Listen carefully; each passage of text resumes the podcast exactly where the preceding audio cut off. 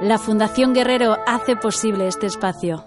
Es martes 19 de julio de 2016. Comenzamos.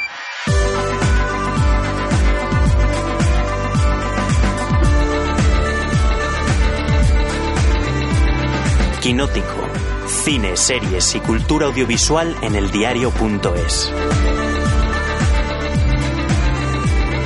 ¿Qué está pasando en la Academia de Cine? ¿Por qué dimitió la semana pasada el tercer presidente consecutivo, el actor Antonio Resines, junto a buena parte de la Junta Directiva? ¿Qué está ocurriendo en esa casa que debería trabajar para la promoción, para la conservación, para el prestigio del cine español?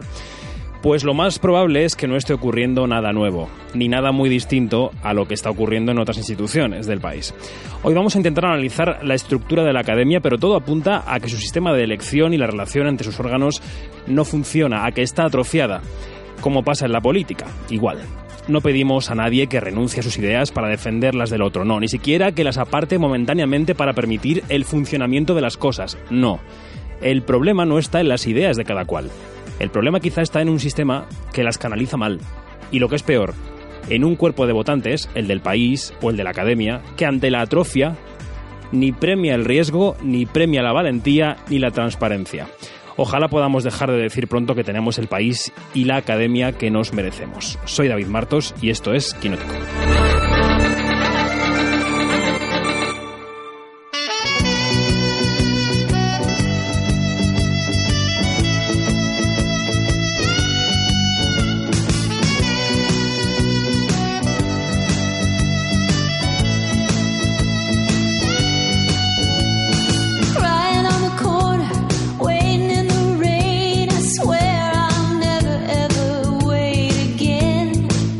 Comenzamos Quinótico en el espacio guerrero, nuestro estudio habitual, completamente ochenteros, con mucha laca en el pelo y unas buenas sombreras como las que trae María José Arias. Buenos días. Hola, buenos días, ¿qué tal? ¿Te gusta mi nuevo look? Me encanta tu pelo cardado. ¿Esto dónde te, lo has hecho para ir yo después? En la peluquería del barrio. Muy bien, así me gusta, fomentando el comercio local. Esta es fantástica. ¿Y por qué esta nostalgia? Bueno, es que vamos a analizar las nominaciones de los premios Emmy y podíamos elegir entre poner la sintonía de Juego de Tronos u homenajear a The Americans, que no han conseguido colarse en las categorías principales hasta su cuarta temporada. Bueno, antes de entrar en la disección de los premios, vamos a situar al oyente que ahora mismo se despierta legañoso ante los datos puros y duros, Mariajo. ¿Cómo es esto? Bueno, pues mira, los premios son un lío, partiendo de esa base. Entonces, para que nos entiendan, básicamente son los premios que da la industria de la televisión a ellos mismos. Ok. Entonces, esta edición es la número 68 y aquí la gran nominada es Juego de Tronos, con 23. Y luego ya le siguen American Crime Story con, con 22 y, Fargo con 18. Y Fargo con 18, eso es. Y luego, bueno, pues así como curiosidad es lo que tú comentabas, que de Americans por fin parece que, se han acordado de ella. Por cadenas la que arrasa veo es la HBO con 94 y luego FX y Netflix se quedan detrás con 56 y 54. Bueno. Estas son las nominaciones que conocíamos a las puertas del fin de semana. Para comentarlas con María José y conmigo tenemos al teléfono a la periodista Mariló García, experta en series y gran defensora de los Globos de Oro frente a los Emmy. Mariló, ¿qué tal? Buenos días. Hola, buenos días, ¿qué tal? Por, qué, ¿Por qué esta defensa tan cerrada de los Globos de Oro frente a los Emmy? A ver, aparte de que los globos de oro tocan también el cine y siempre es mucho más divertido, o sea, un Ricky Gervais y siempre son más gamberros, eh, los Emmy siempre que se dan las nominaciones al final se crean como hilos, eh, no sé si leíste de, de Vulture, la gente quejándose de todas las series que faltan, de todos los actores que faltan y parece que es que se repiten continuamente en todas las ediciones como los mismos, ¿no? Entonces, para que entre de Americans tiene que haber salido Mad Men, por ejemplo. O sea, entonces tenemos unos premios aburridos, muy aburridos, en donde no falta la chispa, ¿no? En los globos de oro pues siempre hay algo algo que llama la atención en, esta edición, bueno, los que están es que deberían haber estado, ¿no? Mm. Luego hablaremos de los nominados ausentes, si os parece, pero empecemos por Juego de Tronos. ¿Esperabais que volviera a arrasar Juego de Tronos, Mariajo, que mm, se va a llevar más que el año pasado, se va a llevar menos? Yo creo que es la típica serie que nominan mucho, pero luego no se lleva tanto como, como parece. Yo lo que no entiendo de todas estas nominaciones es la nominación de Emilia Clarke y de Keith Harrington. A mí que alguien me lo explique, pero a mí me suena chiste. Marilo. ¿Algo que decir? Hombre, eh, Juego de Tronos es que creo que es la única serie de HBO, ¿no? En drama. Entonces parece como que HBO necesita tener algo ahí, ¿no? O sea, entonces no sé, no sé. Yo creo que sí que va a arrasar. Eh, tiene seis actores nominados, ¿eh? Yo creo que es que nunca habían tenido tantos actores. Y o buscamos una alternativa a la altura o sigue ganando Juego de Tronos. ¿Pero tú crees que de verdad a John Nieve le podrían dar un premio con su cara? Quiero decir que solo tiene una cara. claro, Kit Harrington es, un poco, la verdad, eso es un poco cachondeo, ¿no? Claro, por eso es que... sí, pero bueno, o sea, que, que tiene demasiadas nominaciones. También es verdad que para mí es la mejor temporada. Sí, sí, desde luego. El año pasado se llevó la mitad, se llevó 12 de 24, a ver qué pasa este año. En cuanto a los novatos en drama, vemos a Mr. Robot, que ha llegado en la primera temporada a los premios Emmy, al contrario que The Americans, que ha tenido que esperar cuatro años para colarse en los premios. ¿Cuáles son las posibilidades reales de estas dos series, Mariló? Hombre, reales. Eh, yo creo que está complicado, ¿no? Eh, el tema, porque, bueno, de Americans es que era de justicia ya, pero bueno, se pasan o no llegan, ¿no? Porque está la nominación de Margot, Margot Martindale, que no viene muy a cuento tampoco, ¿no? O sea, te quiero decir que, estuvo nominada el, año pasado genial, pero este año no viene muy a cuento, ¿no? Y Mr. Robot es que tenía que estar. O sea, son series que tienen que estar. Otra cosa es que ganen. Hmm. Y en comedia tenemos a VIP, que parte como favorita tiene rival VIP, ¿quién podría ser el rival en caso de que alguien le disputara el premio? Hombre, para mí eh, lo de VIP es igual, ¿no? Que es que es que el año pasado ganó HBO en las tres, o sea, ganó comedia, ganó drama y ganó miniserie. Entonces eh, era como un poco de mofa, ¿no? Yo creo que los únicos que pueden hacerle sombra este año es Silicon Valley porque está el actor nominado y, siempre como que nominan al actor que gana la serie o podría darle pelotazo Black Is. Black Is que es una serie de una de una familia afroamericana y eso, bueno, el año pasado fue Viola Davis, pues a lo mejor este año es, es Black ¿no? Con, su actor protagonista. Yo sé que no va a ganar, pero yo es que voy con Unbreakable Kimmy Smith, porque Kimmy Smith, porque me hace mucha gracia. Hombre, claro, a mí también. Yo, pero... si yo se lo daba a ella. Una cosa es lo que nos gusta otra Claro, ese es el problema. Yo soy muy fan de la categoría de mejor serie limitada. Decía yo ayer en Twitter que el guion de este programa está largo que parecía una serie limitada de los Emmy. Tenemos como favorita a American Crime Story, El pueblo contra J. Simpson. ¿Habéis visto esta miniserie? ¿Qué os parece? Sí. Bueno, eh, Ryan Murphy lo veneran, ¿no? Es una serie creada por mm. Ryan Murphy. Este año no tiene American Horror Story como mejor miniserie, con lo cual la han colado esta, ¿no? Es cierto que hay un montón de caras conocidas, eso siempre le va a dar juego a la noche, pero es que, que me nomina otra vuelta, pues lo mismo, ¿no? Es un poco... Pues, Qué maravilla. Eh, entonces, eh, hombre, yo estoy a muerte con Fargo, pero, pero es que ni el año pasado estaba nominada. Sí, tú eres de la segunda de Fargo. Sí, sí, sí. O sea, a mí me parece, me sigue pareciendo, vamos, de las mejores o sea, que la segunda temporada, eh, aunque no tenga nada que ver con la primera, siga siendo, sigue teniendo este nivel, a mí me parece muy grande, pero que, que este el año pasado ni siquiera la, nominaron en los Emmy. Entonces es como que, bueno, vamos a nominarla porque la gente se ha quejado, ¿no? Entonces, de ahí a que gane, pues no sé. Eh, está claro que, el, que, que la de Oscar Simpson es muy americana, ha gustado mucho allí, sobre todo en Estados Unidos. Y luego, hombre, a mí me gustaría que ganara el infiltrado algo porque está Víctor Reyes, que es un español, ¿no? Eh, tiene dos nominaciones tiene dos nominaciones a Mejor Música, entonces ojalá que gane algo el infiltrado. ¿Y Sherlock? Hmm, Sherlock. Yo, es que voy a muerte. Yo si está Sherlock siempre voy con Sherlock. Me da igual el resto. no soy muy objetiva Lo que pasa que es como, no sé, ellos estas cosas british, ¿no? Don Tonavi, estas cosas, pues como que les vuelven locos, ¿no? Pero bueno, al fin y al cabo es un episodio especial, hombre, frente a una serie, pues eso, como la de J. Simpson, creo que ganaría J. Simpson. Sí, hombre, no tiene nada que hacer eso. Hablábamos de las caras. En cuanto a actores y actrices, más allá de los ya mencionados, eh, ¿quiénes son vuestras apuestas para ganar los premios de actuación?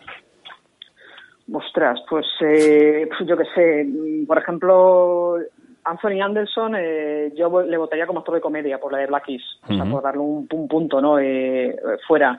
Eh, actor de drama, pues no lo sé. Yo sé si lo tengo claro, fíjate. ¿Quién, quién votarías tú, Marijo? Yo a, Den ¿no?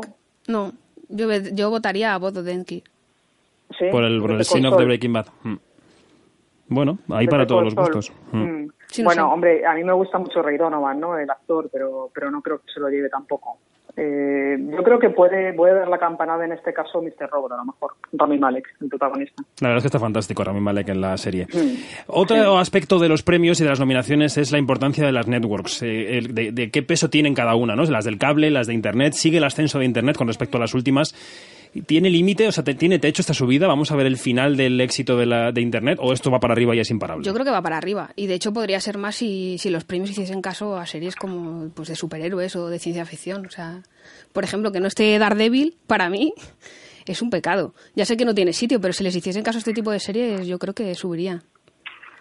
Marilo. Hombre, y no, y no solo eso, Jessica Jones, por ejemplo, en la nominación por ejemplo. también. Eh, a mí me parecía, yo que sé, Catástrofe tenía que haber estado también, eh, o sea, hay series que evidentemente se echan en falta, ¿no?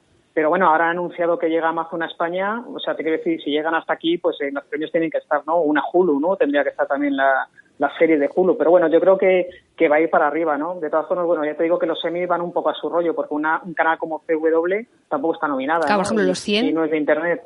La temporada de O sea los 100, que- la última, ha sido maravillosa. Mm.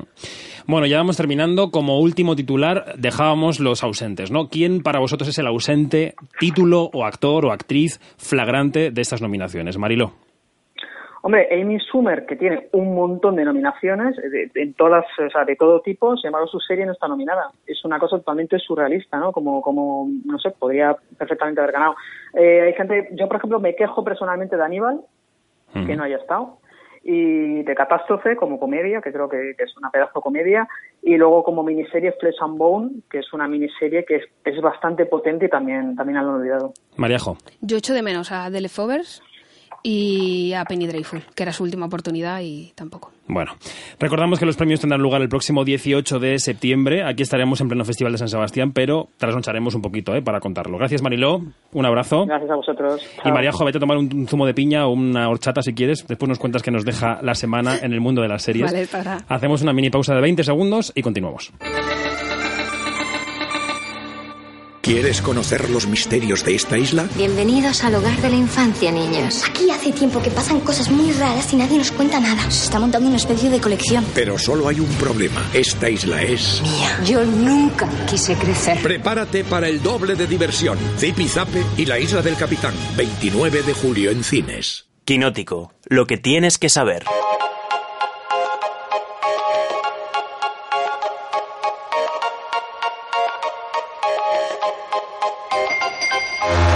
Ya estaba echando de menos la sintonía, es la que cada martes nos anuncia que vamos a conocer aquellas noticias que nos harán quedar muy bien en el corrillo del café de la oficina, porque son lo que tenemos que saber. Rafa Murillo, ¿qué tal? Buenos días. Buenos días, David. Me ha encantado esto del café. que Todo el mundo tiene un corrillo del café en la oficina, esto es así. Empezamos con una mujer que fue toda una estrella, Goldie Hawn vuelve al cine por todo lo alto. Y es que no la hemos visto en la gran pantalla desde el año 2002. Goldie Hawn volverá al cine por fin en una comedia locada junto a Amy Schumer, que tendrá lugar en plena jungla. Se extienden los rumores sobre una película de acción real de Pokémon. Todos hemos visto a miles de jugadores de Pokémon Go con la cabeza metida en su móvil recorriendo las calles de Madrid, Nueva York, incluso David. partes. Sí, yo confieso que pff, he pecado, ¿eh? También tengo. Vais a morir Go. todos. El caso es que a la vez que estamos cazando Pokémon, como si no hubiera un mañana, se podría estar gestando la película de acción real con Max Landis como guionista. Netflix renueva Bloodline por una tercera temporada. Y parece que en los nuevos capítulos también veremos a Ben Mendelssohn, con todo lo que eso significa para los que vayan al día con la serie. No spoiler, Sí, Rafa, por ya, favor. Lo dejo Basta. aquí, lo prometo. Por otro lado, Chuck Lorre y Kathy Bates se unen para una nueva comedia en la plataforma Netflix. Se llamará Disjointed y contará la historia de una firme defensora de la marihuana. Ahí es nada. Contamos también nosotros que ya está aquí el tráiler de La La Land.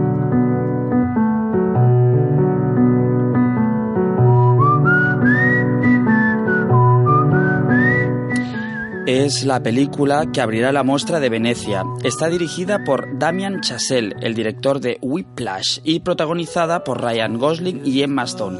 Es un musical muy original que cuenta la historia de amor entre un pianista de jazz y una actriz. Dice Variety que Javier Bardem será el Frankenstein de Universal. Todavía no hay director para la película, pero el estudio de Los Ángeles ya está desplegando la artillería pesada para esta peli. Hay que recordar que la nueva versión de La momia, con Tom Cruise y Russell Crowe, ya está prácticamente rodada. Los X-Men van a tener su propia serie de televisión, otra, porque ya se anuncian cada día como tres. A ver, yo estoy contento. ¿eh? Si antes reconocía que tenía el GoPro, también reconozco que soy muy fan de los X-Men. Esta nueva serie estará en la Fox, con Brian Singer en el equipo. Contará la historia de dos padres que descubren, como no podría ser de otro modo, que sus hijos poseen poderes mutantes. Aprovechamos, ya que hablamos de los X-Men y ya bien lo has dicho antes, para recordar que ya hay otra producción sobre el universo de la Patrulla X en marcha. Se llama Legión y en este caso se verá en la cadena FX. Y Colin Farrell será el protagonista de la nueva película de Sofía Coppola. Un remake de El Seductor, de Clint Eastwood, que dirigió Don Siegel a comienzos de los 70. Entre las actrices estarán Nicole Kidman y Kirsten Dunst. Acabamos de ver a Farrell en La Langosta, de Yorgos Lantimos, y próximamente lo veremos también en el spin-off de Harry Potter. Gracias, Rafa. Sobre Sofía Coppola y su cine reflexiona hoy desde su observatorio particular nuestra compañera Janina Pérez Arias. Quinótico, Observatorio en Bremen.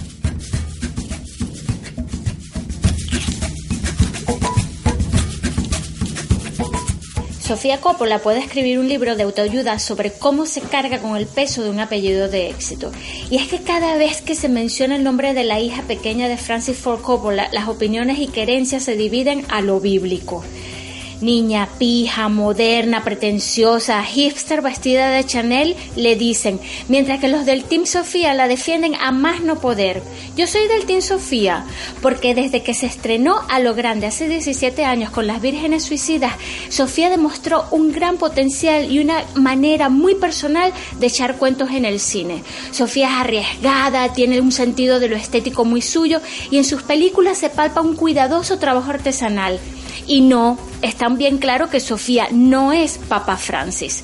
Con la noticia de que su próxima película es el remake de El Seductor, una peli de 1971 ambientada en la Guerra Civil Norteamericana, hay quienes se preguntan si a Sofía se le han agotado sus originales ideas propias al apellido, a su dinero, a sus conexiones en la industria, se le suma pues lo del tal remake, pura leña para el fuego de sus detractores.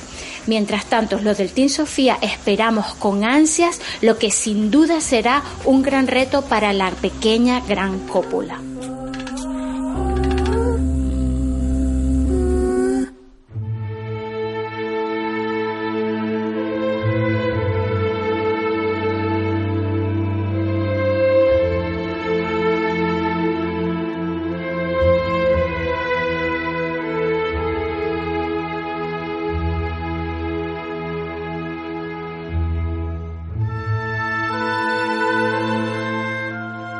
Comenzamos el repaso a los estrenos de cine de la semana. Ha vuelto por aquí Bernardo Pajares. ¿Qué tal, Bernardo? Fenomenal. Oye, huele muy bien en este estudio, David. que lo digas, es que nos duchamos varias veces al día. Aquí somos muy limpios. este viernes llega a la cartelera una de las últimas películas del director británico Terence Davis. Es todo un personaje, ¿no? Pues sí, Terence Davis es un hombre de 70 años, muy apocado en apariencia, que nació en Liverpool y se crió en una familia muy católica. Años después renegaría de la religión, reconocería su homosexualidad y se convertiría en una voz clara en favor de la tolerancia y de los derechos humanos humanos. Dice Terence Davis que la primera película que vio en el cine con siete años fue Cantando bajo la lluvia, que la escena inicial le hizo llorar y que esa experiencia pues marcó su vida. Bueno, pues la película de Davis que llega a la cartelera es Sunset Song, que la traducción sería Canción del atardecer. Es la adaptación de una novela escocesa del mismo nombre y está protagonizada por Peter Mulan y Agnes Dane, esta modelo que empezó a hacer cine como en 2010 en Furia de Titanes. En los albores de la Primera Guerra Mundial, la protagonista lucha por independizarse de la vida tradicional impuesta por su padre es una película intimista de una potencia visual impresionante y no dejará indiferente a nadie por su ritmo, por su respeto a la literalidad de la novela, que ocurre además en la campiña escocesa. ¿Cómo han llevado la tormenta a los caballos? Los metí en el establo. Iwan Davendale me ayudó. Espero que no hicieras nada malo. No hay nada que lamentar aún, tía. Iwan y yo no hemos dormido juntos. Esperaremos a estar casados.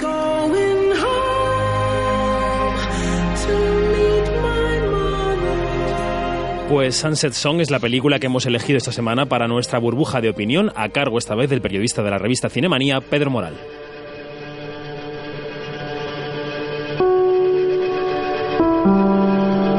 Quinótico, una burbuja. Hola David. Pues mira, hoy vengo a hablarte de una película que probablemente sea de las más bonitas que pasen por la cartelera este año. El argumento es muy sencillo, eh, retrata las penurias de una familia de agricultores en Escocia en el siglo XX y de repente llega la Primera Guerra Mundial. Terence David dijo que empezó a rodar esta película porque quería aislarse del mundo moderno. Sin embargo, su protagonista es una joven muy moderna en lo sentimental, una mujer fuerte, una mujer que ha roto con las costumbres de su época y que tiene un padre además que es un personaje muy desagradable, interpretado por un actor que es Peter Mulan, que es un animal. Y la película, ¿por qué es tan bonita?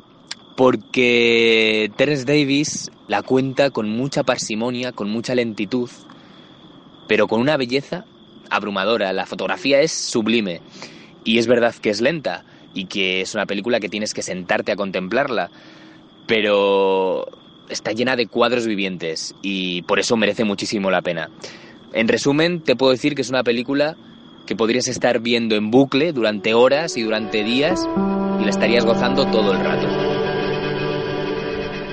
Pues salimos del universo de Terence Davis y nos metemos en el cine netamente comercial. Se estrena Ahora me ves 2, la segunda parte de aquella cinta en la que un grupo de magos hacía de las suyas. ¿Te acuerdas, David? En ese grupo de los jinetes estaban Jesse Eisenberg, Mark Ruffalo o Woody Harrelson. Estaban, ellos montaban espectáculos de magia grandiosos e incluso daban esquinazo al FBI. Bueno, pues esta vez vuelven con un alegato en favor a la magia tradicional y eso que se cruzan en el camino con Daniel Radcliffe, o sea, con el mismísimo Harry Potter. La gente considera a los jinetes nobles como Robin Hood, pero lo son o son unos simples ladrones. Depende del punto de vista. Ustedes saben que saquearon un banco de París desde Las Vegas, que despojaron a un magnate de cientos de millones de dólares y desaparecieron de una azotea en Nueva York, que siempre dejan caer una lluvia de billetes sobre sus fans. Pero lo que no saben es que abandonaron a alguien para que sirviera de chivo expiatorio. Esta voz que escuchamos es la del doblador de Morgan Freeman, que regresa en esta película. Y otro que regresa es el mítico Michael Caine. De los magos del cine a un mago de la cámara, Giuseppe Tornatore tiene nueva película y la estrena este viernes. Se llama La Correspondencia. La película está protagonizada por Jeremy Irons y Olga Kurilenko, que interpretan a un profesor de astrofísica nada menos y a su alumna. Están enamorados y demuestran su amor en la distancia a través de cartas. Un día el profesor desaparece, pero a pesar de todo su correspondencia sigue llegando puntualmente. Deberías haber inventado algo para que pudiera verte otra vez. No tenía ningún sentido. Sería algo que no tendría nada de nosotros. No puedes dejarme en un laberinto sin salida.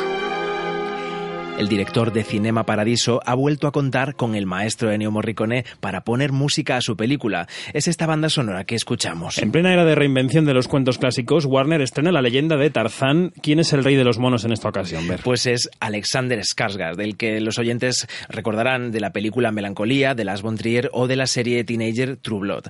¿Qué tiene de especial esta revisión de Tarzán? Pues que lo vemos mucho tiempo después de abandonar la selva, viviendo una vida acomodada en la metrópoli. Pero una misión comercial en el Congo dará al traste con su confort. La chica de la película, a mí me encanta, es Alicia Vikander. Es maravillosa. No te vayas, Bernardo, porque para hablar del siguiente estreno de la semana se incorpora a la mesa nuestra compañera del diario.es, Mónica Zas. Hola, Mónica. Hola, David, ¿qué tal? Pues muy bien, aquí estamos. Vienes a hablarnos de la película francesa Lolo o Lolo, el hijo de mi novia, porque has podido entrevistar a su directora y protagonista, Yuri Delpi. Así es. Eh, bueno, eh, que decir de Lolo es una película sin grandes pretensiones, tampoco nos vamos a engañar, que tiene un trasfondo oscuro, pero aún así no pretende leccionar sobre nada. Como sabemos, es una especie de, de complejo de tipo moderno, tiene sus brotes psicóticos, es bastante interesante, pero vamos, te hace salir sonriendo del cine, aunque el final sea bastante dramático. Pero tampoco es de estas comedias tontas que te hacen maldecir el dinero que te inviertes en la entrada. Que algunas hay, ¿no? Las hay bastantes. y nada, yo me quedo especialmente con las conversaciones entre Karim Biart, que es una, una, actriz que me encanta, francesa, y Julie Delpy, eh, sus personajes sobre sexo son agudísimas y divertidísimas. Por una vez, Danny Bond no, es el menos gracioso de la película, podríamos decir. Que le cuesta, porque suele ser un actor que roba la comedia ¿no? en las películas francesas. Oye, ¿cómo es Julie Delpy en la distancia corta? ¿Cómo la viste? ¿Te, te pareció encantadora, embaucadora, siempre haciendo chistes? ¿Cómo es ella? Es, pues sí, es muy graciosa y además tiene un humor así como muy como oscuro, pero a la, a la vez, digamos, muy francés, ¿no? Uh -huh. A mí me, me, cayó muy bien porque se le ve una, una mujer con mucho talento y mucho cerebro. No es la típica que te viene a contar su, su speech y se va y, y además es como que no sé, tiene, tiene mucho carisma con la prensa, la verdad. Uh -huh. Bueno, ella siempre tiene un punto de vista muy femenino con lo que cuenta y muy feminista incluso sobre la vida y sobre las historias que cuenta. Eh, ¿Cuál es su discurso? ¿En qué, en qué basa su, su teoría sobre la película que presenta aquí en España? Pues su teoría yo creo que es un poco romper el tabú con, sobre el sexo con las mujeres de cierta edad. Y es algo que además ella lo lleva muy en, bueno, en su bandera allí en Hollywood. Sí. De hecho, debemos eh, recordar que causó todo el revuelo que causó cuando en la pasada gala de, de, los Oscar dijo que preferiría ser un hombre negro a una mujer, cuando estaba todo lo de Oscar So White. Por lo de las cuotas. Sí, sí. Entonces, bueno, ella sí que tiene un, un, discurso que tampoco lo va diciendo en todas las entrevistas, pero sí que es verdad, y es una realidad que es que la, la situación desigual que hay en, en las producciones, ¿no? Entonces, bueno, eh, a mí lo que más me gusta de, del enfoque de feminista de su película es que no trata con condescendencia a los personajes femeninos. No sé, es algo como que, que intenta hacer un humor que sea incómodo para, para, cierta, para cierto público que sea más intransigente, como, bueno, me dio, me dio a entender en la entrevista.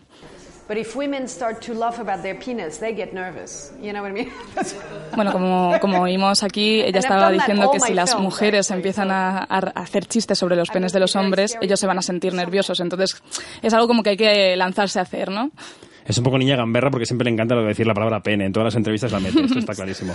Creo que le preguntaste también por la influencia que ha tenido sobre ella y sobre su cine, el cine que le gusta. ¿Qué cine le gusta? ¿Qué cine le gusta ver a Julie Delpy? Pues aunque no lo parezca porque todo lo que ha rodado son comedias, le gusta mucho la, el, los thrillers y el terror. Y de hecho nos confesó que, bueno, aparte de que su maestro siempre será Godard, que fue, ella fue musa durante su, los, los, comienzos de su carrera. Uh -huh. eh, también nos dijo que le, que le gustaban mucho las, la, los dramas con este toque de humor psicóptico, como, no sé, como American Psycho, Goodfellas, todos estos psicópatas de Scorsese le gustan mucho. Y me, me hizo mucha gracia porque precisamente dijo en el siguiente corte que le hace mucha gracia El Resplandor. King of Comedy, Goodfellows, After Hours, it's always about scary situations, which I really love. I've always loved that kind of comedy, you know. That's why I love The Shining. Bueno, lo que escuchamos, que le gusta la, la comedia con este puntito oscuro. Bueno, Mónica, y tú eres fan de Yuri Delpy. Antes de irte, cuéntanos, por ejemplo, de la saga Antes del Amanecer. ¿A ti te gustan estas películas? Me encanta. Me parece que son las comedias románticas de, de nuestra generación y no es la típica comedia romántica que todo el mundo desdeña. O sea, a nadie le, le cuesta admitir que es fan de, de, Antes del Amanecer. Bernardo. Muy entregado con la trilogía también y con esa química que tiene con Ethan Hawke. Mucho. sí. A esta mesa es que estamos atados de pies y manos. Nos encanta Linklater. Es lo que, es lo que tiene. Bueno, de lo que seguro que sois fans es de esta música que va a sonar.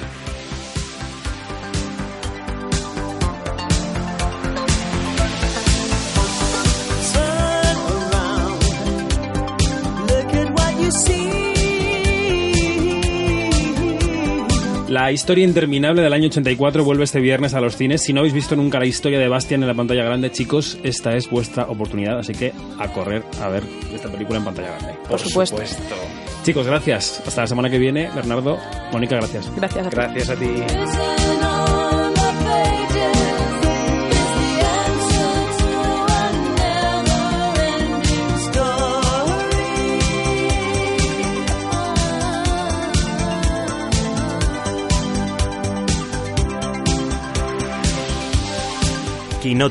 Vamos a dar marcha atrás en la máquina del tiempo. Este discurso que escuchamos se pronunciaba hace apenas cinco meses, el sábado 5 de febrero, en la última gala de los Goya. El cine sí es cultura.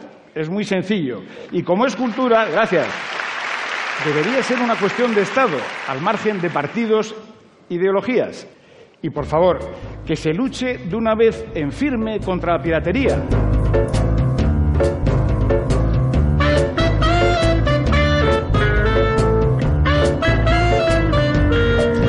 El primer discurso de Antonio Resines como presidente de la Academia de Cine en unos Goya y muy pocos podían adivinar entonces que también sería el último.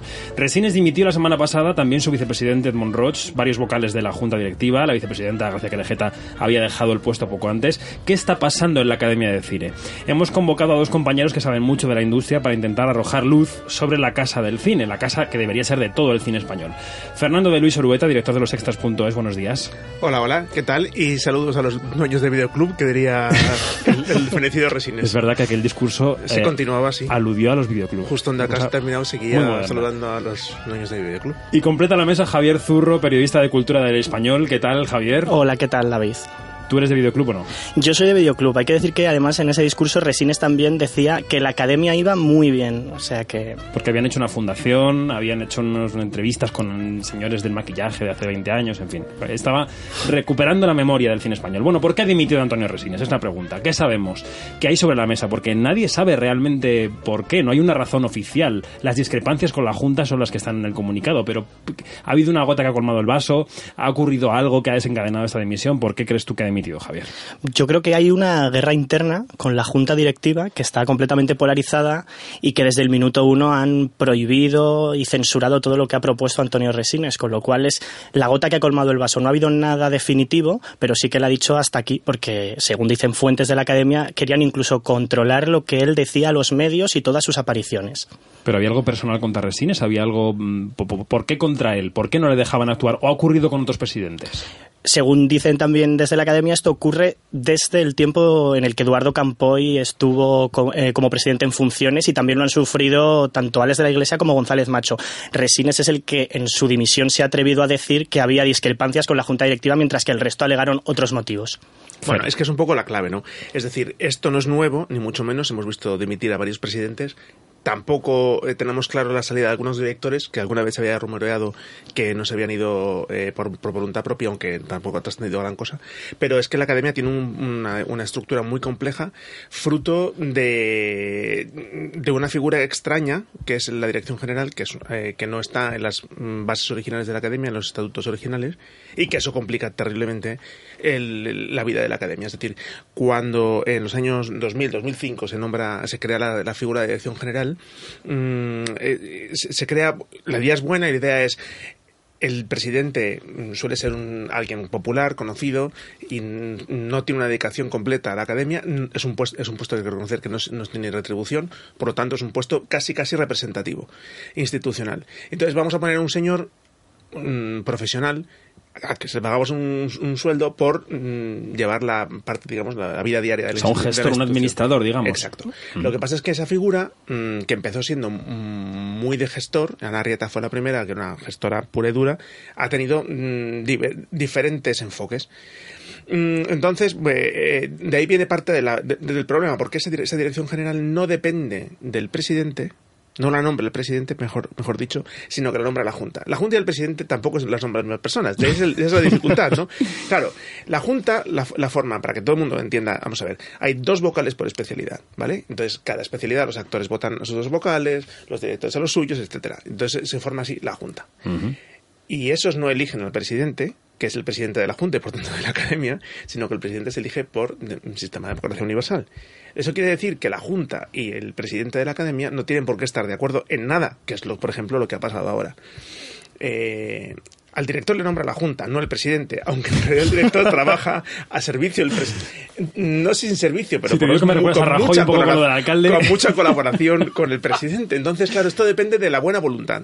Cuando ha habido buena sintonía entre el presidente de la academia y el director, pues no ha habido problema. Por ejemplo, época de Ángeles González Sinde, que, que dirigía la academia Carlos Cuadros, pues tenía muy buena sintonía. De hecho, cuando ella se fue de Ministerio de Cultura, se lo llevó director general de cine. Es decir, que cuando, es, cuando esa sintonía funciona, pues la academia internamente. Otra cosa es eh, qué pasa con, sus, con, con, los mm, miembros y al modo más enfado tal. No, hmm. hablo internamente. Hmm. Dentro de la institución funcionaba bien. Mm, el problema viene que cuando eh, el, pecado original de esta situación de ahora hay que remontarse unos poquitos años, tres años más aproximadamente, a, las, a la reelección de González Macho. Cuando González Macho eh, acaba su primer mandato, él dice, no me quiero volver a presentar, estoy cansado, esto no es para mí, eh, Alta estaba ya fenecida, entonces esto no es para mí. Entonces, eh, él dijo, no me presentaré a no ser que haya una opción peligrosa que, él, que lo recomiende. Y unas declaraciones eh, que sorprendieron muchísimo, ¿no? Porque ¿cuál es el peligro? ¿Cuál era el peligro para la bueno, academia? El peligro era que, bueno, pues que, pues que había una, una candidatura que había cogido mucha fuerza entre los miembros de la academia y que sin embargo no estaba bien vista por, por la junta y por la gente, digamos, por el núcleo duro, entonces que era la de Peluca que era una productora. Entonces, eh, ante esa circunstancia, eh, Macho se, se presenta a la reelección y además, en secreto, que esto es otra historia, la junta directiva decide nombrar al nuevo director general y no lo anuncia hasta pasadas las elecciones. Aunque lo elijan días antes de las elecciones. Esto es. El nuevo director general es Porfirio Enríquez. Porfirio eh, es, una, es una vieja eh, institución, con perdón, Poppy, una vieja institución dentro de la academia porque él, aparte de ser un director de fotografía prestigioso de cine español, por ejemplo, el director de fotografía de Amanece con es poco, mm, es, eh, era vocal mm, de la, de la Junta, era, era, era vocal por parte de los directores de fotografía. Entonces, mm, digamos, de alguna forma la Junta se protege, por así decirlo, ante la posible llegada a la, a la, a la presidencia de un cuerpo extraño. ¿Vale? De ahí viene. Y este director está ahí. Los problemas vienen de ahí. porque por primera vez el director general se elige de espaldas al, al, presidente. Nunca había pasado. Unas veces había habido más sintonía, otras veces menos. Pero nunca se había hecho de espaldas. Y esto se hace en un vacío de poder. De ahí todos los problemas. Describamos el resto de problemas, Javier, porque se ha hablado de muchas cosas, no solo de Porfirio Enrique, sino también de la creación de esta mm, AIE para los Goya, una empresa para mm, gestionar los posibles beneficios de los premios Goya, a ciertos patrocinadores de los premios, la entrada, salida de marcas que no estaban muy de acuerdo los de la Junta. ¿Qué, se dice dentro de la academia? ¿Qué ha sido, ¿Cuáles han sido las piedras en el camino de Resines? Bueno, esas son decisiones que no han gustado a, la Junta Directiva. Incluso Yvonne Blake, que es ahora mismo la presidenta en funciones, en sus primeras declaraciones a Europa Press, decía que lo que peor había sentado de Antonio Resines es que habían hecho él y Porfirio Enríquez cosas por su cuenta sin eh, anunciárselo a la Junta. Parece que dejaba entrever esa AIE que hizo Resines días antes de la gala de los Goya para explotarla comercialmente. Bueno, no explotarla comercialmente, sino financiarla y que eso no sentó bien. Lo que no sentó bien es que se filtrara la prensa y que se enterara la prensa casi a la vez que, la propia Junta. Fue una situación un poco extraña. Mm. Claro, porque ¿de qué vive económicamente la, Academia de Cine? Vive prácticamente de los Goya. Sí, la Academia se financia a través de los Goya fundamentalmente. Y, eso esto es una ventaja y un problema. Es decir, que al final se, lo juegan todo una carta. Es decir, toda la supervivencia de la económica de la fundación, esto, es una asociación sin ánimo de lucro, durante todo el año se la juegan a conseguir suficientes patrocinios en los Goya.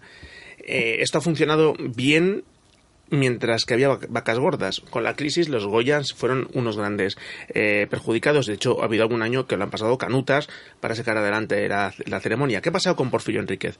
Porfirio ha conseguido mm, asegurar patrocinios. El problema es de qué marcas.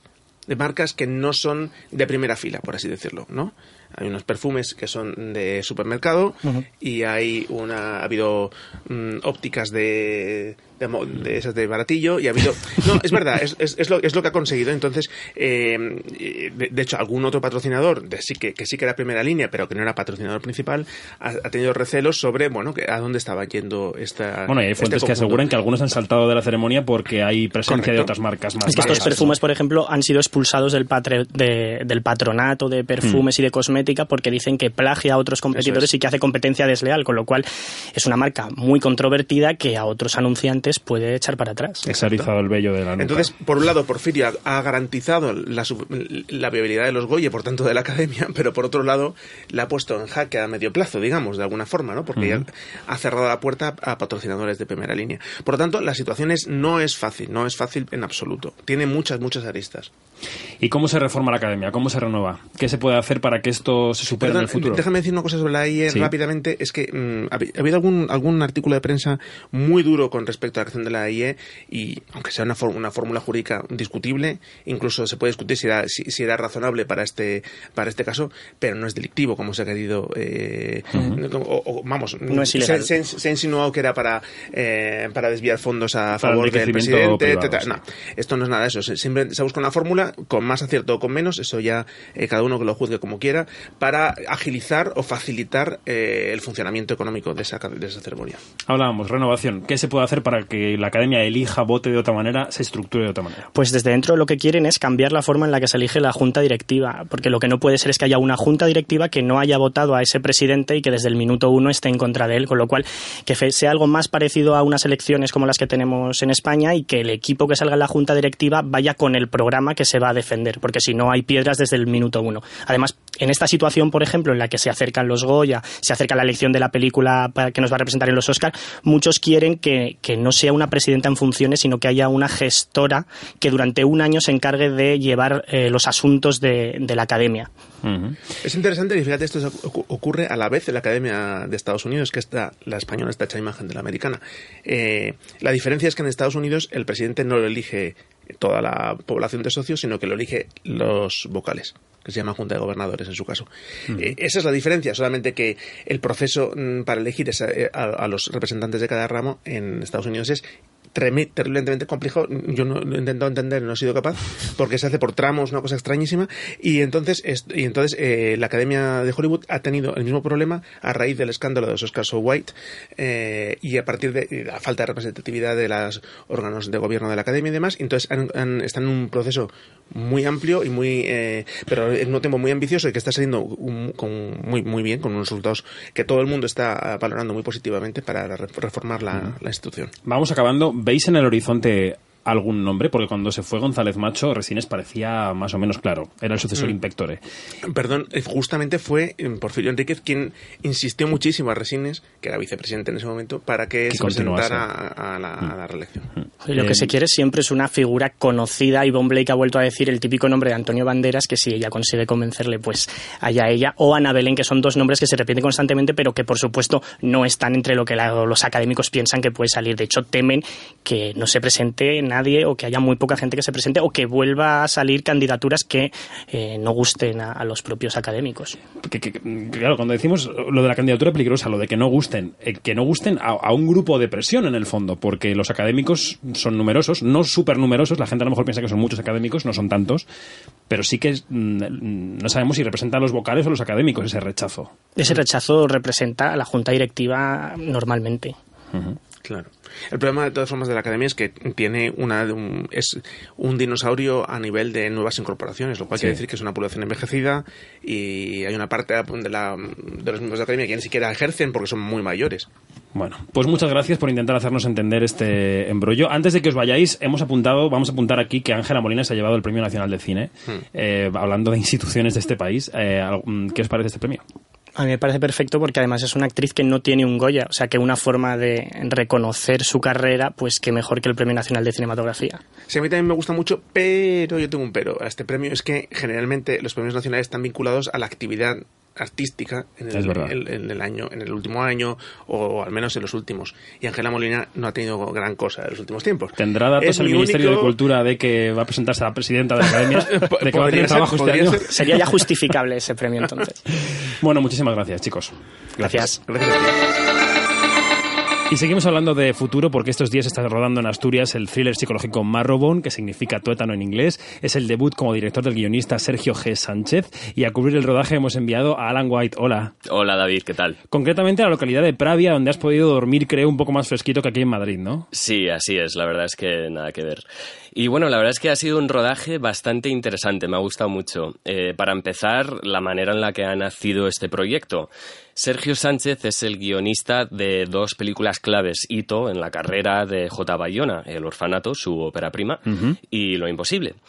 Y Bayona, bueno, ahora sabemos que es el productor ejecutivo de esta película y él estaba en Asturias durante nuestra visita.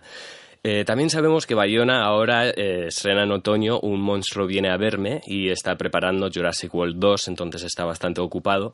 Pero bueno, él estaba ahí y nos contó que al producir Marrowbone, él lo que está haciendo es cumplir una promesa que le hizo a Guillermo del Toro allá por 2006. Cuando yo hice mm, El Orfanato, la condición que me pidió Guillermo fue que eh, yo producía una película si yo le producía después una película a alguien. De alguna manera, lo que estaba hablando Pablo de la importancia de ceder el testigo. ¿no? Es bueno que, que realmente los que hemos tenido la oportunidad de hacer cine y hemos tenido la suerte de- de que nos vaya bien, podamos eh, pasar el testigo eh, para que otros directores puedan eh, fortalecer una industria que necesita este tipo de, de películas, necesita películas ambiciosas. Bueno, hay que recordar que Almodóvar le produjo El Espinazo del Diablo a Guillermo del Toro, así que es una especie de cadena de favores. ¿Y cómo es que le ha dado a Sergio Sánchez por dirigir, Alan? Claro, es que Sánchez es un guionista que, bueno, que ha tenido mucho éxito en nuestro país. Eh, además, él, él ha sido muy guionista en el sentido de que ha sido muy vocal a la hora de reivindicar el papel del guionista en la industria, eh, frecuentemente invisibilizado, ¿no? Y recordemos también que él ganó el Goya Mejor Guión Original en 2008 con El Orfanato. Pero bueno, él ha dirigido cortos y una TV movie y aún así ha dicho que llevar a la gran pantalla un largometraje como director es algo a que ha tenido pendiente desde el día uno de su carrera, realmente desde siempre.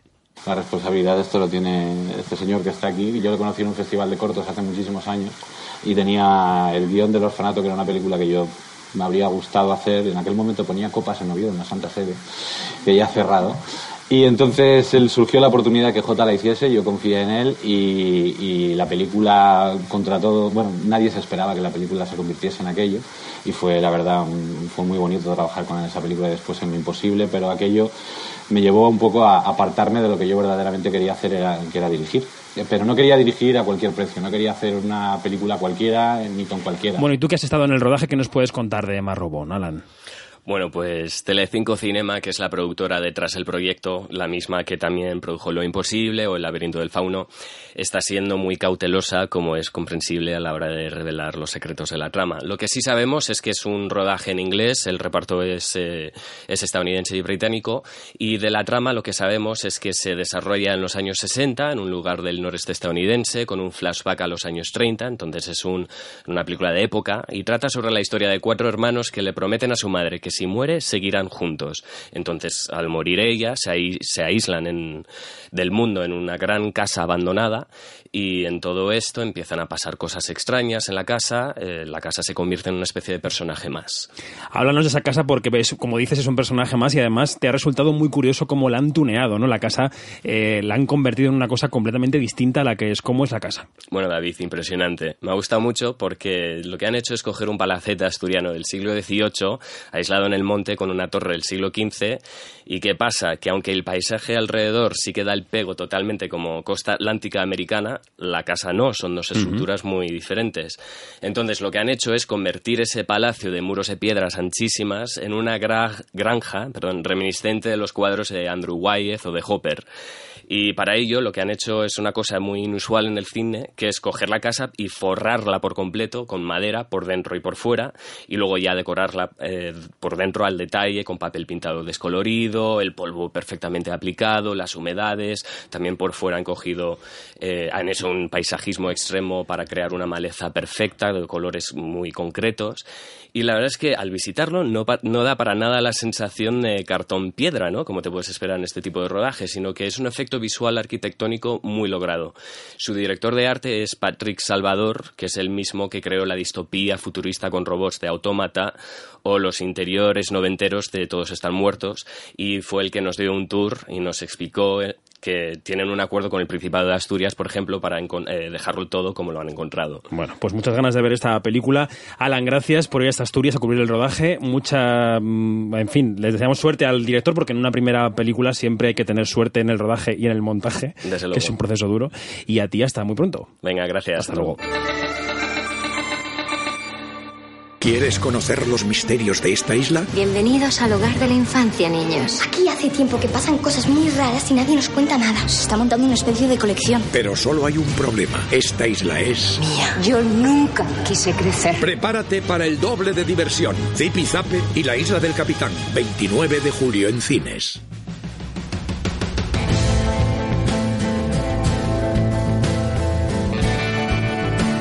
Aparece de nuevo en el estudio María José Arias entre sombras y fumando en pipa. Maríajo, por favor, apaga eso, que se nos enfada Tomás. ¿eh? Yo solo fumo la pipa de la paz, ¿eh? así que cuidado. Y traes paz cada vez que llegas. Cada semana vienes a iluminarnos sobre la actualidad del mundo de las series y a darnos paz y sosiego, pero esta vez llegas llena de inquietud por el futuro de Sherlock. ¿Pero qué pasa? Pues es que nos tienen un ay entre que estrenan las temporadas cuando les parece, bueno, cuando les parece, cuando pueden rodar, porque claro, desde que estrenaron la primera, Freeman y Cumberbatch están en lo más alto y coincidir, hacer coincidir sus agendas es complicadísimo. Entonces Moffat el otro día en una entrevista va y suelta con que nos sale con que la cuarta igual es la última. ¿Y ahora qué hacemos sin Sherlock? No podemos vivir sin, sin ello. Nos dieron ahí una píldora en Navidad, pero nos supo a poco un capítulo. De todas formas, queda una esperanza, porque dijo que, que bueno, que como pueden ir y venir y tal, que bueno, que igual sí. Pero que nos dieron un especial navideño para este año para calmar la abstinencia, que nos supo a poco y que nos vayamos conformando, ¿no? De momento sí, pero bueno, la cuarta temporada llegará el año que viene. Aún recordamos cómo sonaba la última.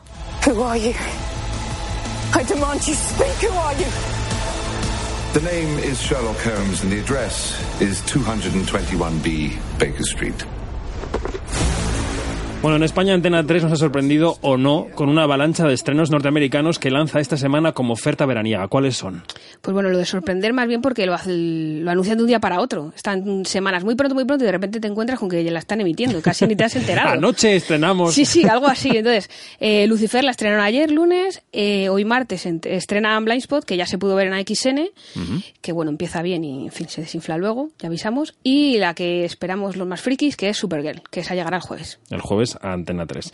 La estrategia del año pasado es la misma que la de este año, ¿no? Sí, como hicieron el año pasado con The Flash, cuando descansan las series nacionales, que es su gran apuesta del año, pues paran y aprovechan para meter las internacionales. Hablando de lo cual, antes de abandonar la cadena de Planeta, decimos adiós a la serie La Embajada, que se despedía de la pantalla. ¿Con qué datos y con qué balance, Mariajo? Pues yo creo que un balance algo negativo. De hecho, no, hay, no va a haber una segunda temporada. Empezaron muy fuerte, con un 22 de ser, ha ido cayendo, se han quedado casi en, en la mitad. Y yo creo que el principal problema ha sido que nos vendieron una cosa que luego no resultó. Mm, Entonces yo creo ya. que la gente se ha ido desenganchando un poco de, de ello. ¿Crees que la gente esperaba un tipo de serie que finalmente no fue? Yo no creo que, o sea, creo que fue más lo que nos vendieron. Va a ser una serie sobre la corrupción. Y bueno, sí, había corrupción, pero también era un rollo así Más como bien más- amoríos. Sí, amoríos, drama familiar y tal. Pues creo que tenemos al teléfono ya a uno de los protagonistas de la serie que nos escucha desde París. Raúl Arevalo, ¿qué haces en Francia? Buenas, buenos días. Muy buenas, ¿qué tal? Pues de vacaciones aquí en París estoy. ¿Y cogiendo el teléfono no, no aprendes o qué pasa? Pues no aprendo, soy un poco gilipollas a veces, no cojo el teléfono de vacaciones, ¿qué te parece? Es un Me poco pa- retrasado. Tenemos mucha suerte. Ay, madre. Bueno, Pero oye, bueno, encantado de contestaros. gracias. Oye, ¿cómo te has sentido siendo el malo de una historia como esta de la embajada? Mm, ¿Cómo me he sentido siendo el malo? Eh, pues eh, bien, bien, es divertido siempre hacer los malos y los villanos, creo. Bueno, tampoco es que haya haya hecho yo muchos, pero cuando haces algo que es un poquito el malo de la película, siempre es más divertido de hacer, no se lo pasa bien. Bueno, te presento, está por aquí María José Arias, que te va a hacer la siguiente pregunta. Hola Raúl, ¿qué tal? Gracias por cogernos el Hola, teléfono. Eh, mira, quería preguntarte cómo habéis vivido vosotros desde dentro el tema de que no haya una segunda temporada.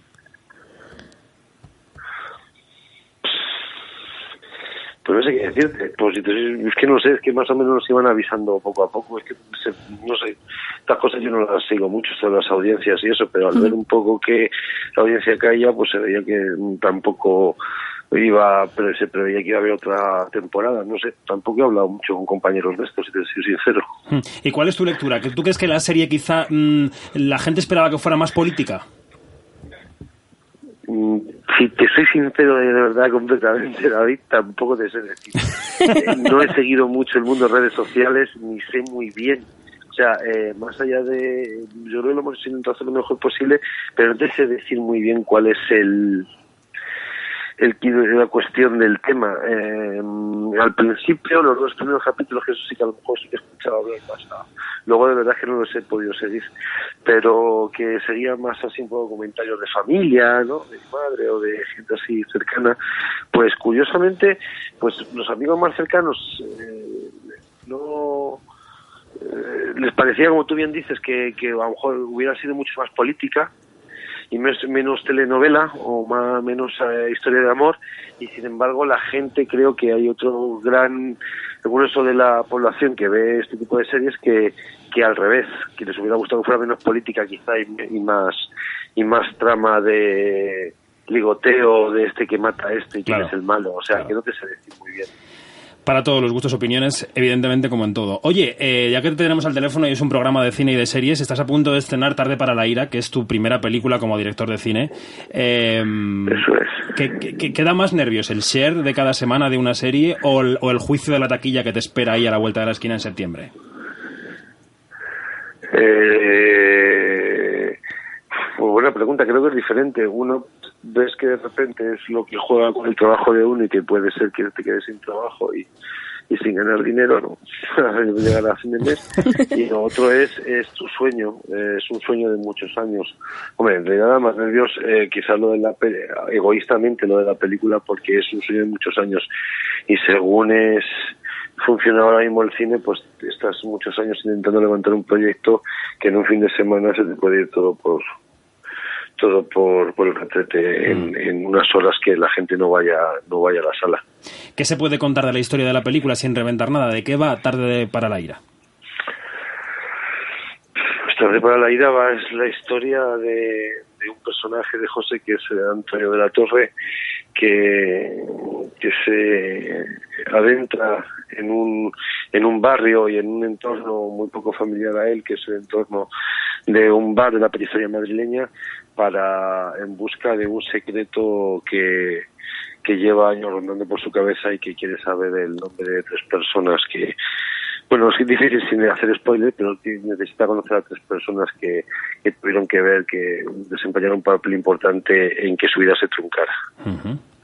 No sé si podemos preguntarte por qué no vamos a verla en ningún gran festival. No sabemos si es eh, decisión tuya, de la, de la distribuidora, una estrategia comercial. El, tema de festivales todavía está por, por contestar, no se sabe todavía. O sea que seguís ahí negociando. A la espera. Bueno, negociando, no sé si esto se negocia. a la espera que nos Aspirando. algún festival que cae. Eso es, eso es, a ver si sale alguno. Ojalá. Bueno, pues ya no te vamos a molestar más. Eh, una última cosa, por cierto, ya que hoy hablamos de este tema en el programa. No sé si te has enterado en tu retiro parisino de que ha dimitido Antonio Resines como presidente de la Academia de Cine. Te quería preguntar si eres. Eh, sí. No, no, te quería preguntar si eres académico. que, soy académico y, sin embargo, eh, tengo mucha curiosidad por, o sea, no, no, tengo que leerlo porque como voy pillando wifi, ¿sabes? A ratos. por un lado está muy bien porque te, te, te evades, pero por otra parte te, te, das cuenta que en este día a día de Twitter y historias que te vas enterando al momento de lo que ocurre, sé que he dimitido y no sé bien las causas. He leído como que había habido como sus diferencias con, con parte de la junta directiva. Hasta ahí he leído un titular, pero no mm. sé más tengo curiosidad por hablar con algún compañero y por saber un poco qué ha ocurrido. Tengo que decirte que desde fuera de la academia hay opiniones para todos los gustos. Luego te paso el link del podcast de hoy porque hemos tenido un tramo sobre esto. Igual te informas y te viene bien. ¿Ah, sí? Claro. Pues pásamelo, David. En serio, pásamelo al, móvil. Muy bien. Bueno, Raúl, un abrazo fuerte. Muchas gracias y disfruta de Un abrazo. Un abrazo. Hasta luego. Un abrazo. Muchas gracias, chicos. Chao. Bueno, continuamos. Todo esto era en torno a Antena 3. El día 21, que es el próximo jueves, se reúne el Consejo de Administración de Televisión Española. Puede tomar quizá alguna decisión que afecte a las series de la casa pública, ¿no? Mm, puede y debe, al menos en el caso de Cuéntame, porque dijeron que el día 21 se sabría si, si se queda ahí o, se va a Antena 3, habrá que ver. Y luego lo del ministerio es un misterio, que parece un trabalengua, pero es un misterio. Eso sí, el otro día Olivares como una fuente dejó caer ahí la pildorita de que igual se veían por allí. Yo creo que Olivares, que como sabéis inauguró nuestro programa, mm, tiene muchas puertas del Ministerio abiertas y todavía no ha cerrado ninguna. Bueno, yo creo que el caso es que están abiertas y eso quiere decir que hay esperanza. Todo lo que sea ver el Ministerio, sea donde sea, yo creo que es positivo. Bueno, y de producciones americanas hablábamos de dos estrenos la semana pasada. Uno era Stranger Things, que finalmente, como vaticinábamos, ha tenido muy buenas críticas, a pesar de Wynonna Ryder. A pesar de. Pero, ¿cómo es la segunda temporada de Mr. Robot? ¿Has podido verla? ¿Sigue siendo rompedora? Sí, he visto los dos episodios que han emitido y yo la veo más contenida que la primera también es verdad que es como si, hiciésemos una segunda parte del Club de la Lucha cuando ya te sabes la gracia. Entonces, la veo contenida, pero tengo la sensación de que en algún momento este muchacho va a estallar otra vez y se le va a ir todo de las manos. Se le va a cruzar la vena y... Sí. bueno, pues muchas gracias, Mariajo. Hasta la semana que viene. a ver qué tal evoluciona todo. Aquí seguimos en Quinótico.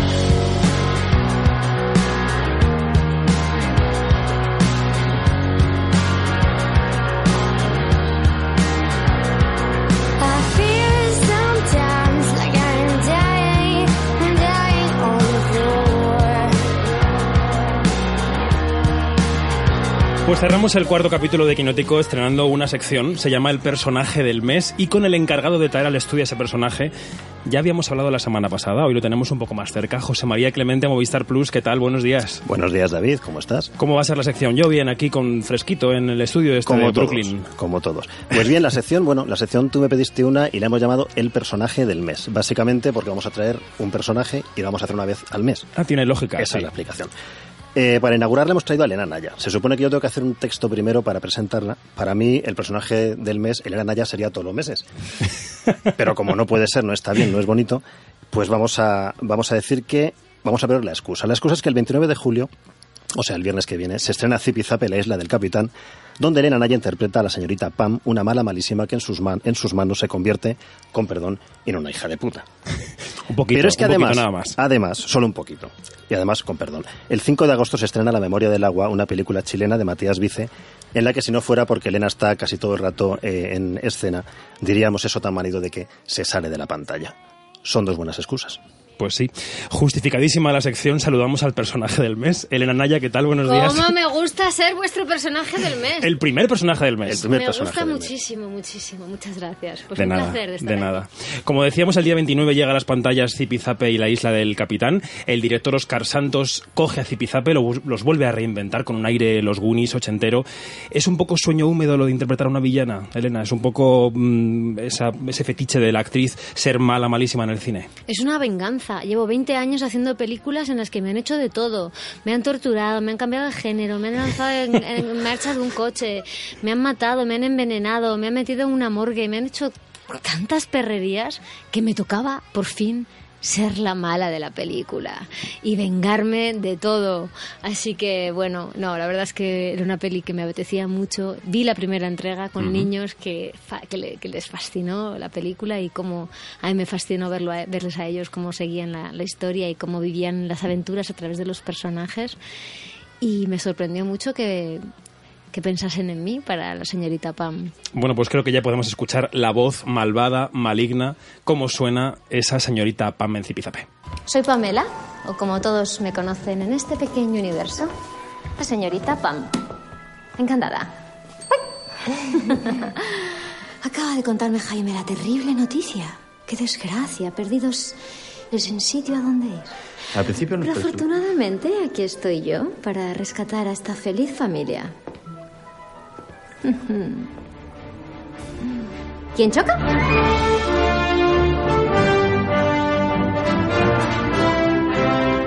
Genial oír la voz de Elena porque en radio, cuando en radio tenemos que hablar de películas extranjeras, se pone un actor de doblaje. Entonces aquí qué gusto poder oír la voz original. Es verdad que esta mujer, que es la dueña de una isla, que parece que los niños van a estar felices, pero mm, hay algo raro en la isla. Y me recuerda a la bruja de Hansel y Gretel, a los niños perdidos de Peter Pan, tiene mucho.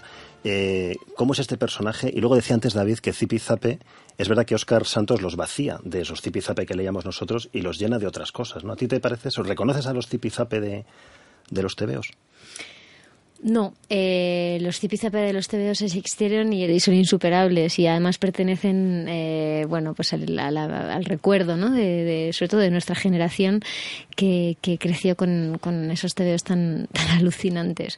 Eh, creo que era la excusa perfecta para hacer una película de aventuras, eh, una película familiar, llena de emoción, llena de retos, llena de mensaje también, una película en la que tratan a los niños con mucho con, con mucho respeto y no como seres eh, infantiles y tontos.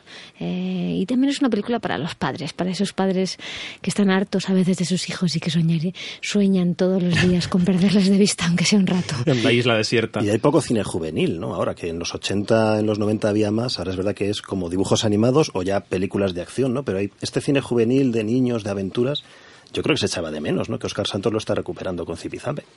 se echaba de menos y, y además es que hay muchos niños que, que se lo pasan muy bien en el cine y a mí me parece que merecía la pena hacer esta película, hacerla con mucho cariño. A mí me apetecía mucho sumarme a este proyecto y tratar con mucho respeto y mucho amor a este público que es la nueva generación, ¿no? Y, y hacerles que amen el cine, que amen la aventura y que se sienten en una sala durante hora y media y, y que alucinen.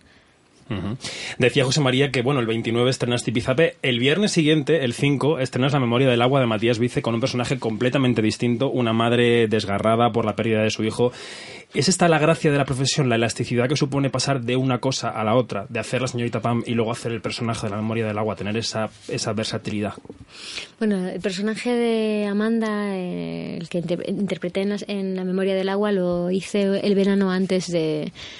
Bueno, hace dos veranos. El año pasado hicimos, eh, rodamos Zipizape y la isla del capitán y hace dos veranos La memoria del agua. Y bueno, sí, la verdad es que es un poco qué casualidad, ¿no? La vida. Yo creo que son las dos películas más extremas eh, que se estrenan una semana después de una de la otra, ¿no? Y- no te encasillas, ¿no? No, desde luego, la gente puede ver eh, dos registros que no tienen nada que ver y que pueden. Yo creo que son bastante impresionantes los dos. Elena está nominada a los premios Platino. Hay una escena en la que se come una hamburguesa, simplemente, en la que por la cabeza de ella, supongo, y por la del espectador pasan tantas cosas aparte de lo que tenga esa hamburguesa dentro, que es espeluznante, es impresionante. Lo que fue espeluznante fue comerme 14 hamburguesas. 14 fueron, 14, tomas. 14 tomas. Te juro, a Tú mí no eres no me vegetariana gusta. ni nada, ¿no? Entiendo. No, no, fui vegetariana, pero ya no. Y odio los McDonald's, odio todo tipo de comida. Si me como una hamburguesa me la hago yo, ¿sabes? Rica en casa, pero, pero eso, qué asco, por Dios. Me tuve que comer como 14, estuve eruptando el resto del día. Me decían, gracias, Elena. Digo, lo siento, o sea, lo que me habéis dado es puro veneno, pero bueno. La es escena lo que queda muy Me esto, inspiraba en lo "Vaya", mala que estaba. Pero, pero está, es una escena increíble. Bueno, le hemos pedido a José María esta mañana o ayer por la tarde por WhatsApp a Elena, le hemos pedido, por favor, Elena, para la sección, un par de canciones que te gusten de tu vida. Pues sí, le hemos, te hemos pedido dos canciones, te hemos eh, pedido que seas la pinchadiscos de, de tu propia sección y nos has traído dos canciones, ¿no? La primera eh, que vamos a escuchar es de Fridonia. Sí. Pues venga.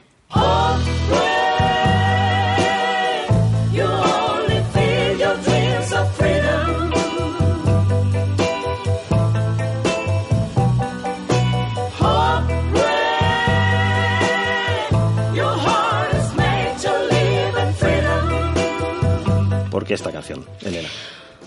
Pues porque me parece un pedazo de grupo, porque Maika es eh, la mejor cantante que tenemos en España, porque quien no haya eh, disfrutado de un, de un directo de Fridonia tiene que estar muy atento de los bolos que hacen para ir a ver una banda de 10 músicos y disfrutar de lo que se puede hacer también en nuestro país, ¿no? Con gente de aquí que, que no entiende de fronteras y que de repente también he elegido este tema porque creo que estamos viviendo un momento tan surrealistamente terrible que creo que la música puede salvarnos un poco, ¿no? Y a mí per- peculiar, particularmente este tema pues eh, me hace creer en, en, en que hay, hay, hay, hay posibles soluciones. Dignidad y libertad, se llama Dignity and Freedom. Desde luego. Bueno, pues con Fridonia de fondo cerramos la primera parte de la entrevista, la que podemos llamar parte rigurosa de la entrevista.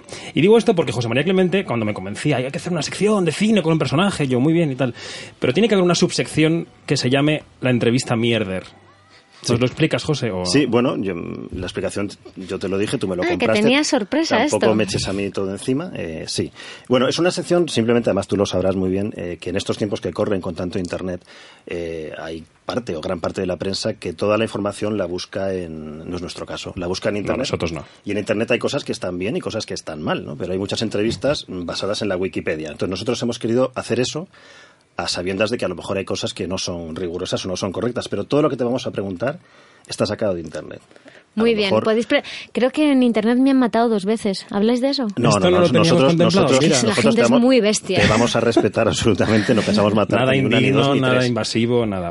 La primera afirmación tiene que ver con la formación académica de Elena, José. Pues sí, porque bueno, eh, leyendo, decía, hemos leído esta frase, dice en los estudios, Elena Anaya fue poco aplicada, llegando a repetir curso y optando finalmente por limpiar y cocinar en una pensión para estudiantes, propiedad de su madre. Esto viene en Wikipedia. No sé si es verdad o no es verdad, pero lo de repetir curso igual tampoco hay por qué contarlo en Wikipedia. Voy a aclarar las la cosas. Odio Wikipedia. Sí, ¿no? Sí, me parece que es Desde esto va la entrevista mierda. De esto va la entrevista Mierder.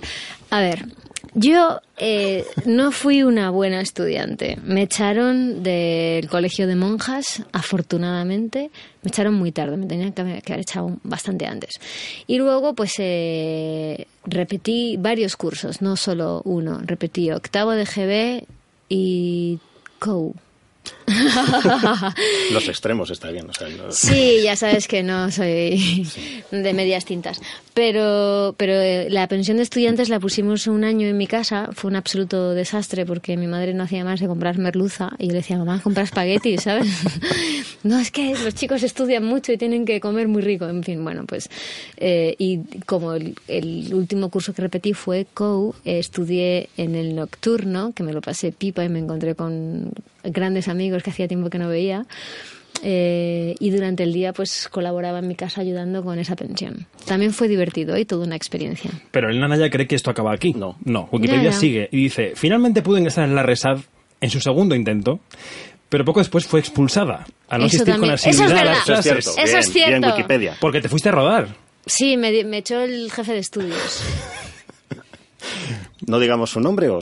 bueno, da igual. Estará ya No estará merece. jubilado. Estará lamentando. No, ¿Pero qué te fuiste a rodar? ¿Familia o África? ¿Cuál fue tu primera película? familia. Primera, mi primera peli fue África.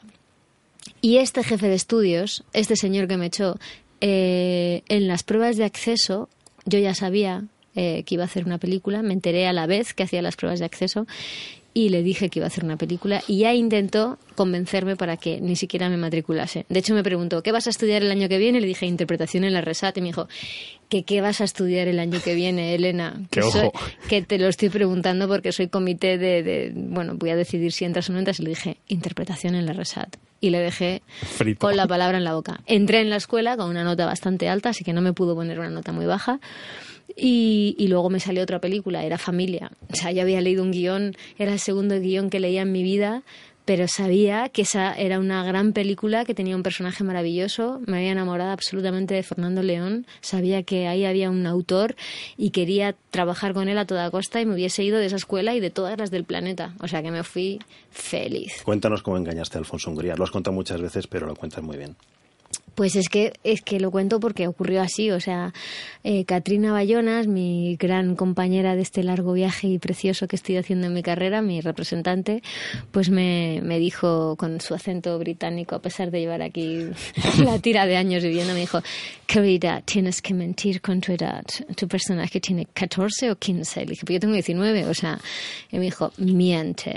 Y llegué, entonces me encontré con un director y me dijo, mira Elena, hemos hecho muchísimos castings, más de 400 chicas han pasado por aquí y todas mienten con su edad. Entonces, que sepas que yo tengo una luz roja en la cabeza, que cuando te sientes y te pregunte la edad en cámara, no me mientas, porque sale una luz roja en mi cabeza, hace y te vas del casting, no haces ni la prueba. Y le dije, muy bien. Entonces encendió la cámara, tal. ¿Cuántos años tienes? 15. Y miré encima de su cabeza, te juro, esperando que saliese una luz. Y vi que no salía ninguna luz y dije, pues ya está, esto es mío. Y ya me armé de valor y hice una buena prueba, creo. Pues mira, ya si, si engañas al director a la primera, al público pues ya le puedes meter lo que, lo que sea. Solo miento, mentí esa vez con Solo mi edad. en los castings. Solo, no, no, ya no, no. Solo mentí en ese casting y afortunadamente no he tenido que mentir en, en ninguno más. Tienes algo por ahí de un ranking de ojos. Sí, eh, seguimos con internet. Eh, no sé si sabes que estás en un ranking de ojos diferentes con David es Bowie. Jen Seymour, Mila Kunis. Tú esta es la quinta.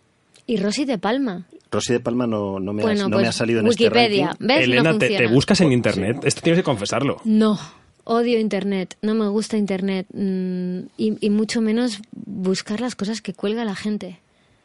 No me gusta. Ya te digo, me mataron dos veces. Sí, porque Es redes- muy heavy redes ver- sociales no tienes. No, no tengo. No tienes redes sociales. Dices que además si las tuvieras la liarías, ¿no? A ¡Uh! Sergio Ramos, pero en actriz, ¿no? Ah, Sergio Ramos la Sí. lió. ¿Qué hizo? Uy, varias veces. Ah. Es que como todo hay que saber manejarlo. Sí. ya, ya, ya. Tengo varios amigos que se les da muy bien e intentan convencerme. Pero no sé, igual un día los sorprendo. Creo que no. ¿eh? No te llama. No. Bueno, pues podemos seguirle preguntando cosas que aparecen en la red. En una entrevista, esto era con Canal Plus, decías que, textualmente, ¿qué le voy a hacer? Soy una actriz kamikaze. Te referías, creo, que a Habitación en Roma, pero después has tenido la piel que habito, todos están muertos, la memoria del agua. ¿Te sigues considerando una actriz kamikaze? Una persona kamikaze. Una persona, o sea, no solo actriz. No, no. ¿Quién se ha metido en este estudio, José María? Es que- a inaugurar sección. Mm, Bueno, me considero una persona muy afortunada por dedicarme a lo que más me gusta. Y sí es verdad que a veces salgo destruida de las experiencias porque a veces son muy duras, pero siempre, siempre encuentro una parte muy reconfortante que me, que me hacen seguir estando muy Mm. enamorada de mi oficio.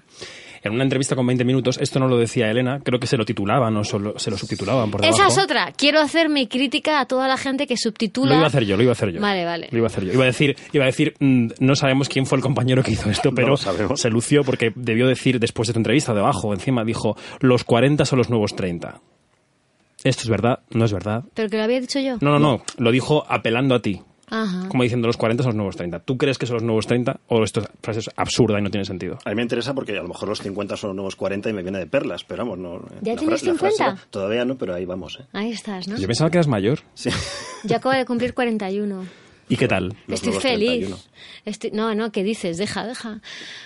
La vida es así eh, y no se puede volver atrás. Eh, de eso también habla Zipizape, ¿no? Así que, como no se puede volver atrás, hay que mirar para adelante con muchas ganas y estoy feliz. Ojalá hagamos esta entrevista en Brooklyn otra vez y tengamos 61 y 71 y Y 81. nietos y de todo. Ojalá. Ay, sí, por favor, qué maravilla. Que se queden ahí jugando con los instrumentos, ¿no?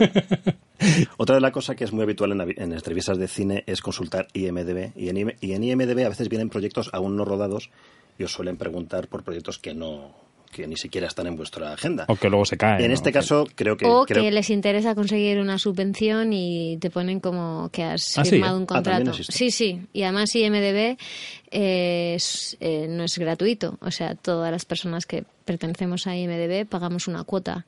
Y no entiendo cómo pueden falsificar la información. Pero en el caso de The Infiltrator... En fin, que no me gusta Internet. O sea, ha The quedado claro. Ha quedado claro el The titular. Infiltrator aparece, ha rodado con Brian Cranston. eh, ¿Y cómo ha sido esa experiencia? Porque eso sí, Sí, eso sí, está sí, bien. eh, sí, por supuesto, por supuesto. Sí, MDB está muy bien. Lo que pasa que es verdad que hay veces tienes que, que meterte para quitar información. borrando, ¿no? Ir borrando cosas que cuelga la gente y que no son real. Hablando de Brian Cranston, ¿tú eres seriefila? ¿Te gustan las series? No, pero he visto Breaking Bad. Antes de trabajar con él. Eh, o después. b- Empecé a verlo, porque claro, es tanto, son tantos capítulos y tantas temporadas, pero eh, empecé a verlo y me volví loca. Y al terminar de trabajar con él, me súper enganché. O sea, ya directamente me compré así como todos los lotes y me los llevaba en DVDs y me los iba viendo por ahí donde, donde, donde llegaba, ¿no? Con tanto viaje.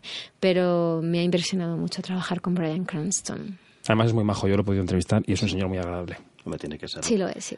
También hemos leído que te invitaron en los Oscar a la fiesta del Elton John después de los Oscar y que no fuiste porque tenías jet lag. ¿Esto, esto es cierto? Absolutamente. Esto es, y eso me invitaron, pues es que yo soy, ¿sabes? Soy así, eh, no me drogo. Me, a veces me da, pues pues, que joder, o sea, mis amigos me echaron una bronca y me dijeron, tía, o sea, un Red Bull, aunque sea, ¿sabes? Digo, ¿qué Red Bull ni Red Bull? Estaba Me muerta. voy al hotel. No, sí, me fui a mi casa, ¿sabes? A dormir, o sea, estaba reventada. Llevaba, había estado en otro un festival eh, y, y además cuando me entra sueño, sabéis que tengo un poquito de narcolepsia. Entonces eh, me he dormido de pie directamente en, en sitios. Entonces no quería hacer pasar vergüenza a mi gran amigo que me invitó como su acompañante a la, a la fiesta de los Goya. Y queda una culinaria, creo, José María. Sí, la- una duda que también leyendo en internet cosas, no sabemos si sigues haciendo tartas de manzana con soltura, sigues partiendo bien las tartas, que aprendiste a hacerlas de maravilla y no sé a, si a sigues- cortar manzanas, a ¿no? cortar manzanas. Pues es que tuve que hacer muchas tartas para, para, para poder, poder ser Lupe. Y hice muchas tartas. La verdad es que hace tiempo que no hago. Hablamos de todos están muertos, ¿no? Que Hablamos ahí de todos que hacer están de manzana y quedarte en casa encerrada. Sí, sí, sí. Eh, ahora lo que hago es quedarme en casa y a- a- me echo con el teléfono de la frutería, eh, la droguería, eh, los ultramarinos. Entonces llamo por teléfono un poco telemadre, ¿no? Como Lupe en el personaje de Todos están muertos. Y entonces, pues el otro día organicé la fiesta de mi cumpleaños desde casa llamando a todos y me lo iban trayendo a casa. ¿Te has fijado? No por internet, por teléfono. Por teléfono, por teléfono. Ah, internet no, ya sabes que no. si no, miento. Bueno, se acabó la tortura, vamos a acabar esto con música con Patti.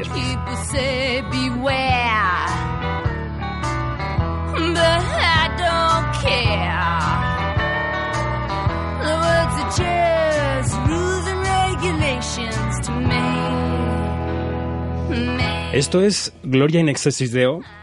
¿Qué papel cumple la religión en tu vida? Ninguno. He sido traumatizada por la religión.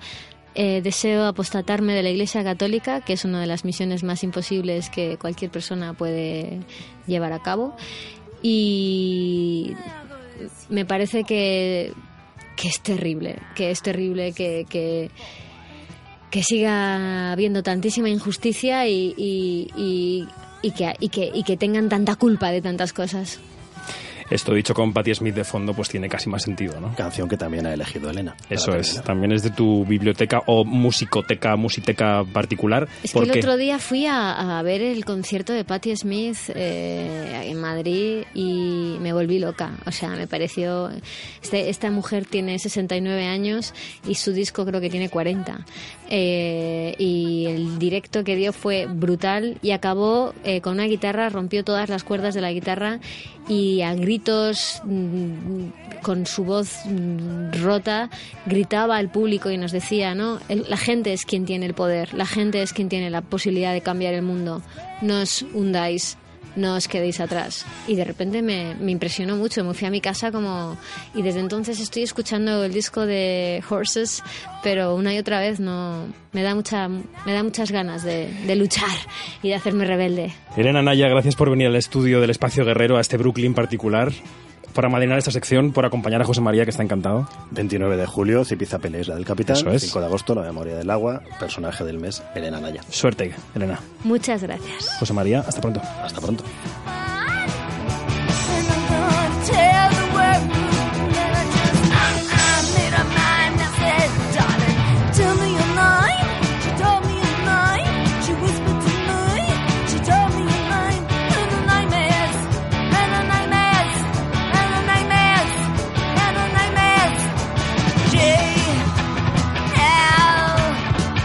En la producción ha estado Rafa Murillo, en la técnica ha estado Tomás Virgos y hemos grabado el programa en el Espacio Guerrero.